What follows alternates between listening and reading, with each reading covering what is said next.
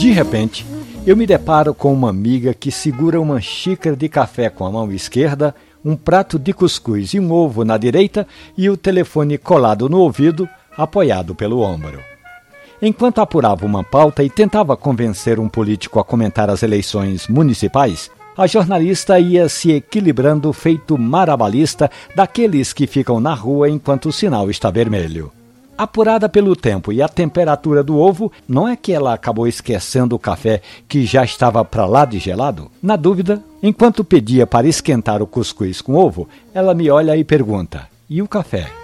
Nem pensar. Café é um produto tão sensível que depois de esfriar, ou toma ele gelado ou joga fora. Esquentar novamente é sinal de que o seu café pode até voltar quente, mas já vem morto água choca, com sabor de ferrugem e cheiro de estopa molhada. Deixou de ser café faz um bom tempo.